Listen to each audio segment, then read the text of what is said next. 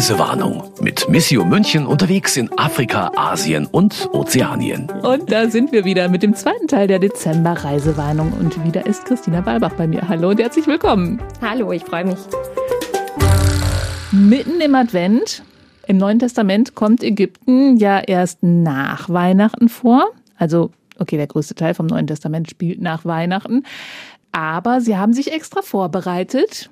Welche Rolle spielt Ägypten denn in der Bibel? Gleich so eine kleine Frage. Ja. Ich würde mal sagen, Ägypten verbindet man schon mit der Bibel, würden, glaube ich, viele zustimmen. Äh, man denkt, glaube ich, zuerst an den Berg Sinai, oder? So ging es mir. Und die zehn Gebote an Moses. Also ich bin schon wieder im Alten Testament gelandet. Genau, und im Neuen fällt mir eine Szene ein, die ziemlich nah an Weihnachten ist, nämlich Maria und Josef fliehen mit dem kleinen Jesus nach Ägypten. Ja. Vor Herodes nämlich. Ja. Und außerdem war einer der Aposteln im ersten Jahrhundert in Ägypten und hat da missioniert. Und das heißt, Christen gibt es da schon Sehr richtig, lange. richtig lange. Ja. Aber nicht allzu viele. Nee, äh, es waren aber am Anfang, also das Christentum gibt es seit dem ersten Jahrhundert tatsächlich und deswegen die christlichen Kirchen, die es äh, dann in Ägypten gibt, die gehören schon zu den ältesten der Welt. Also das ist wirklich eine lange Geschichte dort und auch die koptisch-orthodoxe Kirche, das ist die älteste Kirche Afrikas natürlich. Exodus fällt mir noch ein. Auch Altes Testament. Ja, Auszug aus Ägypten. Also ich bin eher so Genau, im Alten Auszug aus Testament Ägypten. verhaftet. Ja. Wenn wir sonst nee, noch klar, Fragen aber wenn man haben, über Bibel ja. und Ägypten, dann ist es einfach erstmal das Alte, Das Alte Testament. Testament, genau. ja. Der Auszug aus Ägypten und ins gelobte Land liegt ja auch gleich nebenan, Genau. Und sozusagen. Ich glaube, wenn wir sonst noch Fragen haben, dann müssten wir unseren Telefonjoker bemühen. Genau. Monsignore äh, würde uns bestimmt ein bisschen dazu erzählen können und wird wahrscheinlich jetzt kochen, wenn er das hört. Vermutlich. Liebe Grüße. Ich hoffe, wir waren nicht allzu falsch, aber ich glaube nicht. Nein, nein, nein. Ich sehe das ja auch eher, für mich ist es historisch immer so spannend. Also es gibt ja auf der Sinai-Halbinsel auch dieses uralte orthodoxe Katharinenkloster. Das kennt vielleicht der eine oder andere. Ist auch so ein touristischer Ort, wo man auch hinfahren kann. Und es ist das älteste noch erhaltene Kloster der Welt, auch in Ägypten. Wow. Schon wieder was gelernt. Also damit haben wir jetzt das aber wirklich wieder ausgebügelt, würde ich sagen. Ich glaube auch. Puh, Bibelstunde. Machen wir aber weiter mit der Jetztzeit. Also wir haben beim letzten Mal schon über die äh, Situation der Christen in Ägypten geredet. Und ich habe eine Zahl gefunden, rund 100.000 der 6 Millionen haben das Land verlassen, als die Muslimbrüder mit ihrem Präsidenten Morsi an der Macht waren. Seit einem Militärputsch regiert jetzt General Assisi und der hat den Christen Chancengleichheit versprochen und Schutz vor Islamisten. Und wir haben beim letzten Mal schon ein bisschen darüber gesprochen, wie gut das so klappt. Also das mit dem Schutz klappt ganz gut, aber geht auf Kosten der Freiheit, wenn ich das richtig in Erinnerung habe. Ja, das ist eindeutig so. Ich würde sagen, es ist offiziell ein bisschen ruhiger geworden. Es gab ja Zeiten, da gab es auch große Anschläge. Ähm, kirchliche oder christliche Einrichtungen werden bewacht vom Militär, von der Polizei. Aber es fühlt sich natürlich auch nicht gut an, wenn man in so einem Gebäude sitzt, weil draußen wird patrouilliert und die bekommen ja auch alles mit, wen man so empfängt und was man so sagt unter Umständen. Das ist nicht sehr angenehm, glaube ich. Und Sie haben es gerade schon erzählt, es gibt schon ziemlich lange Christen dort und sie waren auf einem alten Friedhof im koptischen Viertel von Kairo. Der stammt aus dem ersten Jahrhundert nach Christus. Und Ja. da gibt's 20 Gotteshäuser auf einem Quadratkilometer. Ja, das koptische Viertel ist ganz spannend. Das ist im Zentrum von Kairo. Und ähm, wer Kairo besucht, geht dort auch hin. Es ist, als würde man in eine andere Welt eintauchen. Es sind ganz enge Gassen, uralte Gemäuer und man spürt förmlich diesen Spirit von diesem ersten Jahrhundert. Es ist einfach, also es wird auch tatsächlich, es ist jetzt nicht wie in einem Museum, es ist sehr belebt. Es gibt auch Straßenhändler, die dort sind. Man kann in die einzelnen Kirchen reingehen. Ähm, Und das sind alles christliche Kirchen. Tatsächlich. Richtig, genau. Okay. Und es gibt da auch diesen alten Friedhof, der schon lange als Park genutzt wird sozusagen, weil in Kairo gibt es jetzt auch nicht so viel Grünflächen. Und wenn man mal dem ganzen Staub und dem Feinstaub entfliehen möchte, dann ähm, ist es da sehr schön, glaube ich, spazieren zu gehen. Das machen auch viele Leute. Und mit einem Paar haben Sie sich auch ein bisschen näher unterhalten. Ja, wir haben, äh, wir haben ein paar Stunden dort verbracht tatsächlich. Und da fällt mir ein, wenn ich es gerade erzähle, dass wir auch oft Absagen bekommen haben. Also wir wollten mit den Leuten so ein bisschen reden, was sie hier machen, warum sie hier sind. Ähm, auch natürlich, weil es das koptische Viertel ist.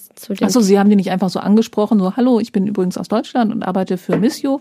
Wollen Sie mal erzählen, was machen Sie denn hier? Sondern Sie haben hm. vorher gefragt, ob, äh, ob ja, Sie sich da mit so Leuten bisschen, treffen wir können. Wir waren so ein bisschen unterwegs da und es ist schon so, dass, dass viele auch gar nicht gern so sprechen wollen. Ich denke, viele sind es auch leid.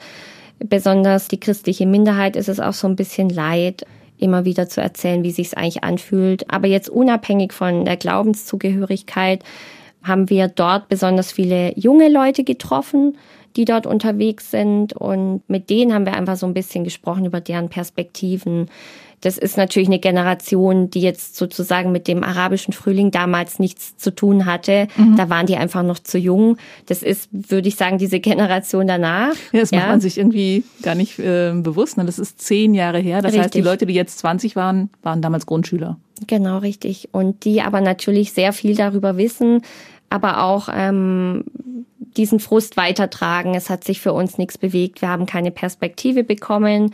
Über der, alle Re Religionen verteilt. Über alle verteilt hinweg mhm. und Tenor ist da sehr häufig. Also wer kann und sich irgendwie leisten kann oder irgendjemanden kennt oder Familie wo hat, geht ins Ausland.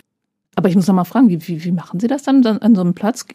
Quatschen Sie die Leute einfach an oder weil Sie sagen, haben viele Absagen bekommen? Also gehen Sie einfach hin. Übrigens, ja, man ist, also wir waren da einfach ein paar Stunden, haben uns umgeschaut, haben uns mal wohin gesetzt und man kommt ja dann auch ins Gespräch sozusagen mit jungen Leuten. Die fragen uns ja auch manchmal, sprechen den Fotografen an, mhm. was macht ihr hier und so. Und dann kommt man so ins Gespräch. Also ah. es ist, ja, muss man manchmal so Augen und Ohren offen halten, wie ja. das halt so ist. Und vor allen Dingen sind es dann auch nicht so die ausgesuchten Leute, die dann vielleicht auch von den Projektpartnern vermittelt werden. Richtig. Wir wollten ja. einfach, da sind wir auch bewusst alleine hin, Fritz Stark und ich, ähm, weil wir hatten mhm. ja, wir waren schon so ein, ein kleiner Tross sozusagen, weil jeder hat ja dann auch seine Aufgaben und wir besuchen die Projekte und jeder muss da unterschiedliches machen, aber da sind wir dann auch mal einen Nachmittag alleine los, um da einfach nochmal einzutauchen, weil wir junge Leute eben sprechen wollten und einfach mal hören wollten, wie es sich so anfühlt, zehn Jahre nach dem arabischen Frühling. Als junger Mensch heutzutage auf der Suche nach einem Job, auf, auf der Suche nach guter Bildung, mit den sozialen Medien, das war auch immer wieder Thema zu hören, dass einfach nicht offen kommuniziert werden kann und ähm, dass manches blockiert ist. Und mhm. WhatsApp-Anrufe waren, war, glaube ich, das Stichwort. Ne? Richtig. Haben Sie es ausprobiert? Ich habe es ausprobiert, ja. Und ging wirklich nichts? Nee, ging nicht. Mhm. Und die jungen Leute, die sich irgendwie möglich machen können, wollen weg, wollen mhm. was erreichen, wollen in ihrer Jobwahl frei sein, wollen in ihrer Lebensgestaltung frei sein. Das ist, glaube ich, ganz wichtig. Und auch immer wieder dieses zurückgeworfen sein auf diese Kategorien Minderheit, Mehrheit, Glaubenszugehörigkeit. Das ist was, das wirft den jungen Leuten einfach viel zwischen die Beine. Aber es ist, bleibt für viele ein Traum. Das ist ja klar. Ja. Das muss man sich auch irgendwie leisten können. Da war dieser eine Mann, der Wirtschaftsstudent, über den wir schon ein paar Mal gesprochen haben, der hatte eine Freundin in Deutschland und das ist irgendwie gescheitert? Ja, das hat er uns erzählt. Den hatten wir sozusagen als Fahrer ein paar Tage. Das ist immer eine lustige Geschichte. Meine Kollegen werden jetzt wahrscheinlich lachen, weil dieses Fahrerthema ist immer so. Man sagt immer, es gibt einen guten Spruch unter Journalisten, wenn einem nichts mehr einfällt, dann fragt man seinen Fahrer dazu. Mhm. ähm, der ja in der Regel da lebt. Richtig, wo sie genau. Das werden. ist immer sehr praktisch und mit dem verbringt man ja auch meistens viele Stunden auf so einer Reise. Das ist tatsächlich was, was ich immer mache, auch auf privaten mhm. Reisen, finde ich, ist es immer so, man fragt den Fahrer oder die Fahrerin und taucht dann da nochmal ein und der hat natürlich auch, war sehr unzufrieden, ist Student, hat nebenbei verschiedene Jobs und versucht sich äh, Geld zusammenzutragen, damit er auch ins Ausland kann. Also so wirklich, wirklich so ein typischer Repräsentant der jungen Leute, die Sie gerade geschildert haben. Richtig. In der Reportage schreiben Sie dann, dass es, ähm, dass die Leute sagen, aber zwischen Christen und Muslimen gibt's überhaupt keine Beziehungen eigentlich. Also jetzt weder tatsächlich als Familienmitglieder, dass die sich gegenseitig heiraten, noch äh, überhaupt so als nachbarschaftliche Beziehung oder so. Und da gibt's einen Menschen, den sie dort getroffen haben, der das nicht hinnehmen will. Der heißt Amir Saleh, ist 37, mit, mhm. verheiratet mit der Frau in Norddeutschland, wohnt, glaube ich, auch die Hälfte des Jahres in Norddeutschland drei Kinder und lehrt an der Uni in Kairo an einer der ältesten islamischen Hochschulen der Welt. Scheint ein spannender Typ zu sein. Der ist wirklich spannend und den habe ich nur am Rande und durch großen Zufall kennengelernt, weil wir äh, am Dominikanischen Institut auch zu Gast waren, wo Missio auch die Ideen und Arbeit der Partner fördert. Und Amre Saleh ist sehr befreundet mit einem der Dominikaner dort. Es sind alles überhaupt sehr kluge Männer, die da zusammenkommen. Und äh, der war zufällig da und ähm, wie ich es immer so mache, habe ich den auch wieder abgegriffen. Ja? Aber die Geschichte, wie die sich kennengelernt haben, war auch ganz witzig. Ja, ist ganz spannend, ähm, weil Amre stammt eben auch aus Oberägypten, aus einem Dorf.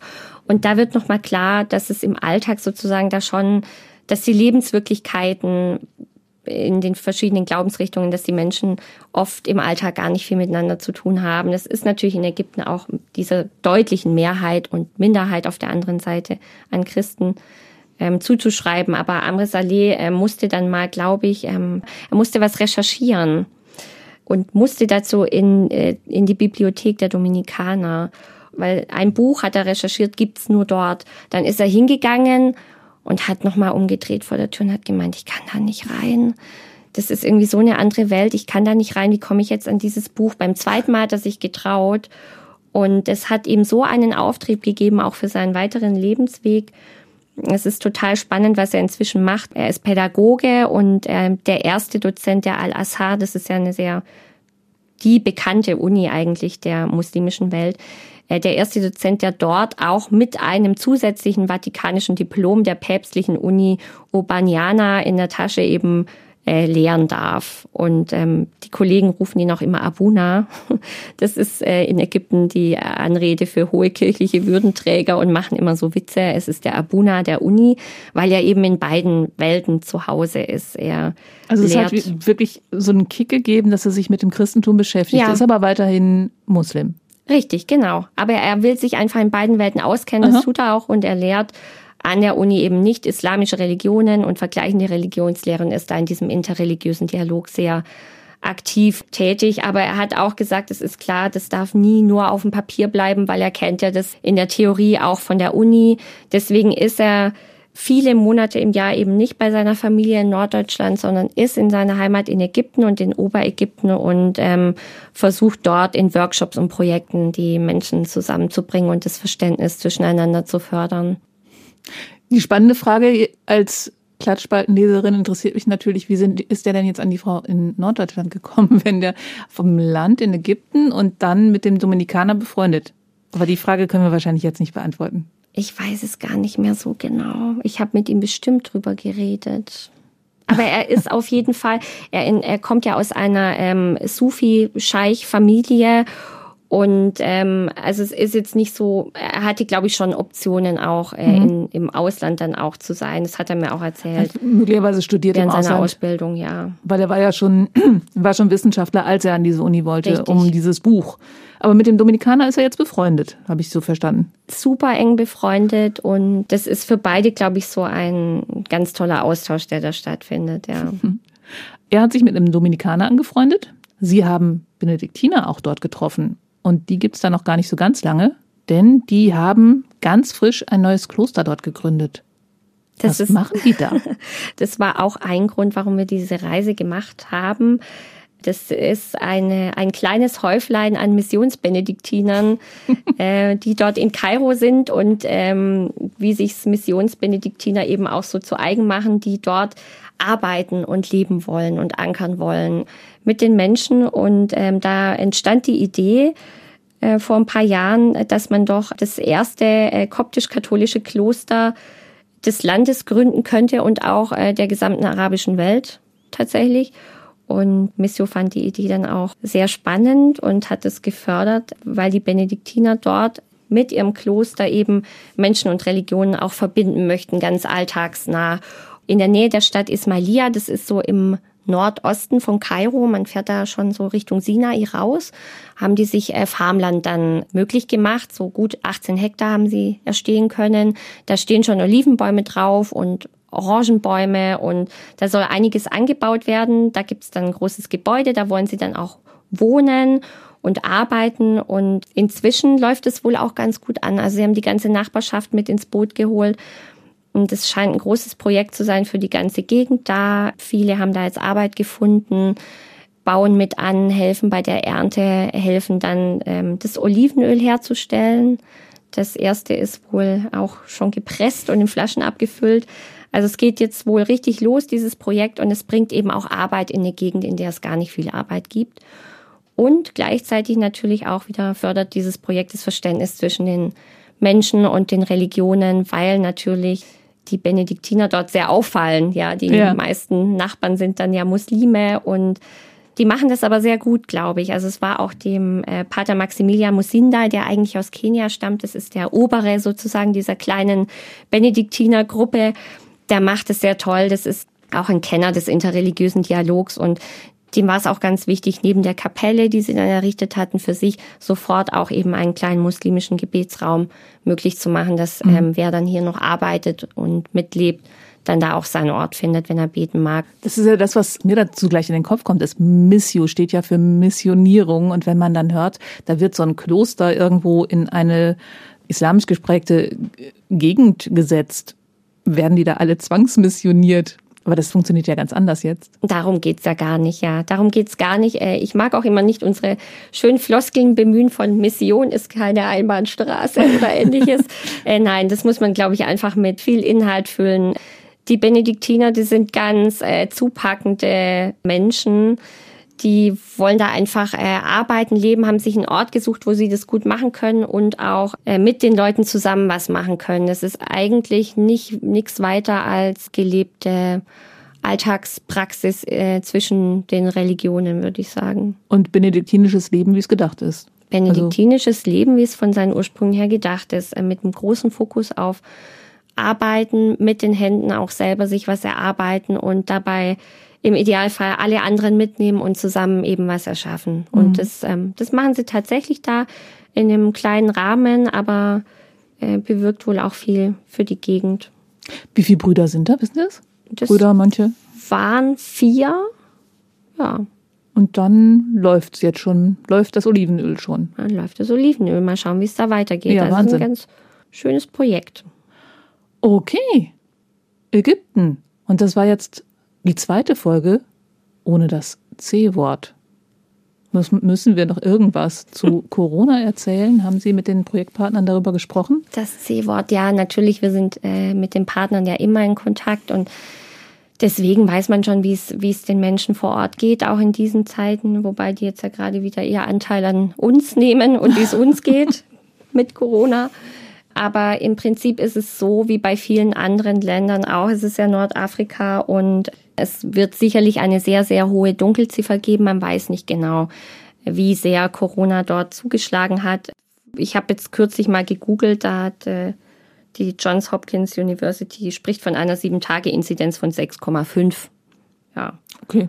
So, das kann man dann einfach mal so zur Kenntnis nehmen. Aber ähm, zur Impfung weiß ich noch was. Tatsächlich sind es nur so um die 15 Prozent, die vollständig geimpft sind. Also sehr wenig. Und ähm, ich habe dann eine interessante Meldung noch gelesen dazu kürzlich, dass wohl auch in Kirchen und Moscheen geimpft wurde, um diese Impfquote ein bisschen weiter voranzubringen. Dann lassen wir das C-Wort doch damit gut sein. Also, wenn es kein Thema ist, machen wir keins draus. Ja. Ist doch mal schön, ist total erholsam, oder? Sehr erholsam. Denn jetzt ist Schluss für dieses Jahr. Die nächste Reisewarnung gibt's am Dreikönigstag, am 6. Januar. Da bleibt uns jetzt noch, Ihnen frohe Weihnachten zu wünschen und einen guten Rutsch ins hoffentlich gesunde neue Jahr. Und dann bis zur nächsten Reise. Ihre Brigitte Strauß und Christina Balbach. Das war Reisewarnung mit Missio München unterwegs in Afrika, Asien und Ozeanien. Ein Podcast von Missio München, produziert vom katholischen Medienhaus St. Michaelsbund.